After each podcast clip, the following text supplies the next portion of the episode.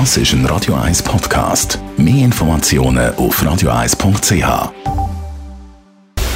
Radio 1 Anti-Aging Lifestyle Academy. Präsentiert von Preta Botte, Ihre Experte für Beauty und Anti-Aging-Medizin in Horge, Talwil und Zürich-Rennweg.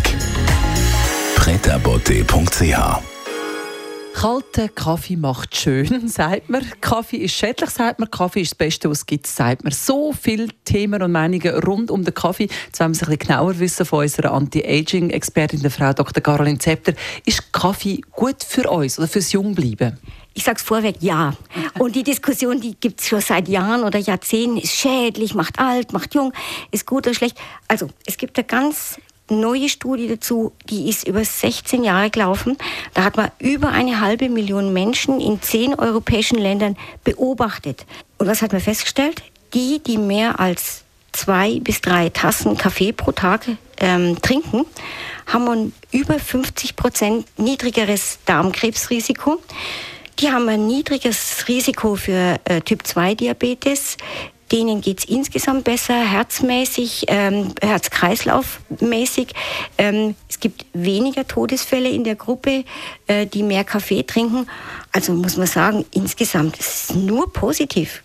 Ist es denn das Koffein, wo das auslöst, wenn man den Kaffeegenuss untersucht? Also nachdem Koffein das Polyphenol äh, mit der größten Menge ist, die im Kaffee vorkommen, kann man schon davon ausgehen, dass das Koffein auch für diese Wirkungen verantwortlich ist. Allerdings hat Kaffee auch noch viele andere Polyphenole, die ähm, freie Radikale und so weiter abfangen.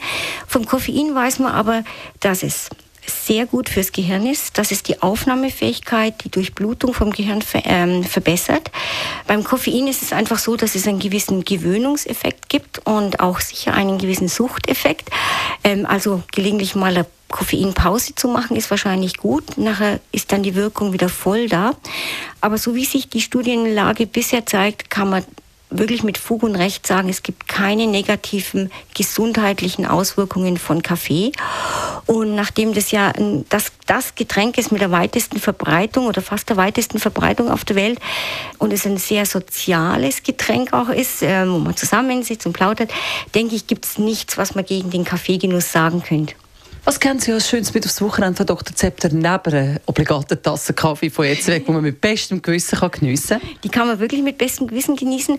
Und äh, mein Tipp ist, wenn Sie zum Beispiel was lernen möchten, dann äh, lesen Sie sich die Sachen durch, lernen Sie und trinken danach Kaffee. Da gibt es auch eine gute Studie dazu, dass äh, das Langzeitgedächtnis durch Koffein ganz stark verbessert wird und man sich Sachen viel, viel besser merken kann, wenn man nach dem Lernen Kaffee trinkt. Radio 1 Anti-Aging Lifestyle Academy.